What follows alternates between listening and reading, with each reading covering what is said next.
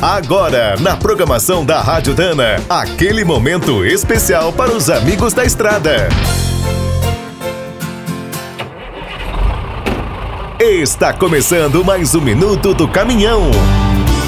Fique por dentro das últimas notícias, histórias, dicas de manutenção e novas tecnologias. Hoje vamos voltar no tempo para relembrar as grandes exposições de caminhões realizadas no Brasil. São quase 100 anos de história. No Palácio das Indústrias, em São Paulo, foi organizado o primeiro salão automotivo do país, entre os dias 13 e 18 de outubro de 1923.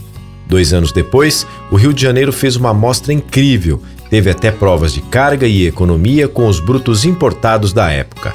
Em 1960, para marcar o sucesso da produção nacional de veículos, foi criado o Salão do Automóvel, reunindo todas as montadoras.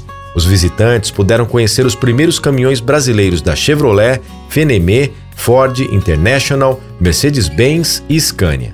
Entre 1978 e 1997, os pesados ganharam um evento especializado. Ao todo, foram realizadas 10 edições da Feira Brasil Transpo, a partir de 1999, a Fenatran se tornou o maior salão de veículos de carga do país. Reúne empresas dos mais diversos segmentos. No início, a exposição era apenas uma parte do congresso da NTC.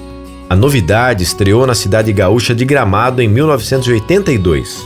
Uma das edições mais curiosas foi a nona, em 1992. Os caminhões e os convidados viajaram a bordo do transatlântico Eugênio Costa.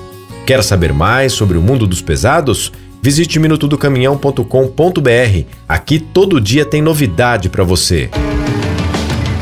O Minuto do Caminhão é um oferecimento de Spicer e Álvaros, a dupla imbatível em componentes de transmissão, suspensão e direção.